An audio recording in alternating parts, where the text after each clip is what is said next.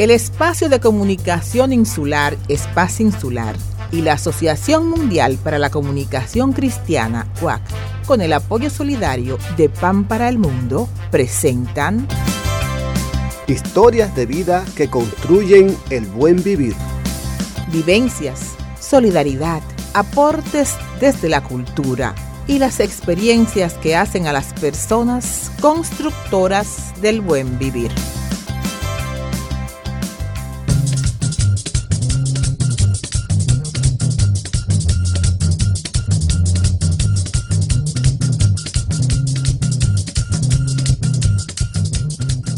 Mónica Espaillat Lizardo, Una vida entre tres patrias. En el año 96 me fui con mi familia para los Estados Unidos.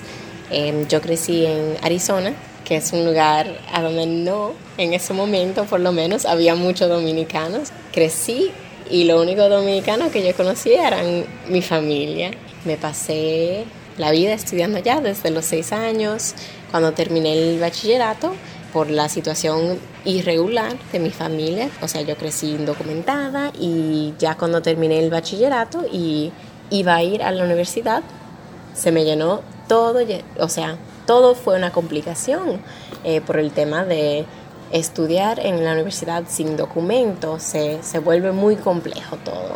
En 2008, Mónica tuvo que regresar a la República Dominicana Pensó que llegaría al país del que es legalmente ciudadana y pertenecería por completo. No fue así. El desarraigo la siguió hasta la tierra en la que nació. Junto a la felicidad del reencuentro, llegaron las contradicciones y los cuestionamientos sobre la propia identidad, a partir de experiencias en la familia y en la calle. Me acuerdo en el avión cuando yo venía, tenía como toda una expectativa romántica de cómo iba a ser llegar a mi país, como a mi pueblo, que por primera vez iba a llegar y iba a pertenecer así, en una manera que no se podía negar en todos los sentidos. Y eh, no fue así, pero sí eh, fue, o sea, fue súper lindo reencontrarme con ellos, fue difícil en momentos porque claro, yo tenía costumbres diferentes, ideas diferentes, porque yo crecí en un contexto diferente. Y por más que me crié con mi mamá y mi papá dominicano, con los ideales de familia dominicano, el contexto nunca iba a dejar de afectar como yo asimilaba las ideas de, de ellos y lo que ellos me enseñaban. Y, y fue ahí como un proceso de negociar mi identidad que yo había aprendido en todo ese tiempo en los Estados Unidos con esta nueva parte mía que ahora era que iba a nacer. Y nació esa parte. Comprendió que no hablaba tan bien la lengua de sus padres. El español era la lengua de los afectos y de lo cotidiano. La lengua de su vida académica era el inglés. Su forma de vestir y su pelo rizo chocaban con expectativas familiares y sociales pero la mayor decepción fue ver que República Dominicana, el país que había idealizado, reproducía los mismos esquemas de violencia contra los inmigrantes de Estados Unidos, la nación en la que había crecido y que ahora la consideraba una extranjera. Yo llego a Moca y digo, por primera vez en mi vida pertenezco, legalmente, totalmente. Nadie me puede decir que yo no puedo estar aquí. Y en las paredes en Moca eh, veo escrito fuera los haitianos.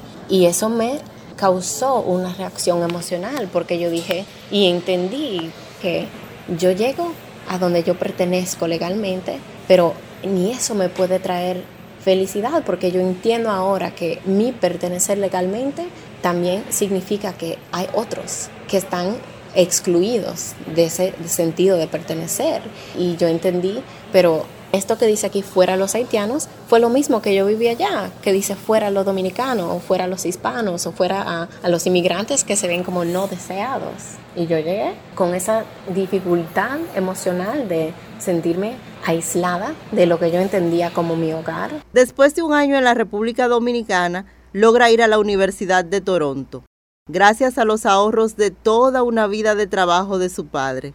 Toronto es ahora también su hogar. Ha vivido allá durante 10 años, pero como historiadora, vuelve a las raíces y su trabajo doctoral explora la construcción de la ciudadanía dominicana. Me di cuenta que me faltaba mucho aprender y que no conocía realmente la historia de la República Dominicana. Y ahí fue como que empecé a interesarme en historia, empecé a aprender sobre la dictadura y como que se fue formando el tema porque originalmente lo que me interesaba estudiar era el paralelo de la frontera americana con México y dominicana con Haití. Así fue que yo empecé, así fue que yo pensaba que iba a, a ir el tema y bueno, he llegado a un punto diferente, pero que también mantiene muchas de esas preguntas centrales de quién debe pertenecer y cómo se construye esa persona, cuáles son las lógicas del Estado que imagina a un ciudadano y que hace su mejor intento para crearlo se mantienen ahí esas preguntas, aunque ahora de una manera muy diferente y que toca todavía la pregunta de la frontera, no de la frontera física entre países, pero que la frontera se imagina de muchas maneras, o sea, la frontera que lleva cada persona en su identidad, pero también lo cultural, lo, que es el lenguaje eh, y, y, lo que es el espacio en una ciudad, en, adentro de la misma República Dominicana. Se pueden decir que existen muchísimas fronteras.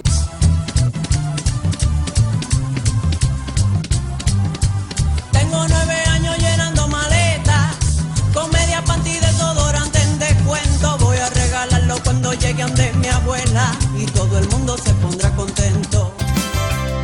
El Espacio de Comunicación Insular, Espacio Insular, y la Asociación Mundial para la Comunicación Cristiana, UAC, con el apoyo solidario de Pan para el Mundo, presentaron Historias de vida que construyen el buen vivir.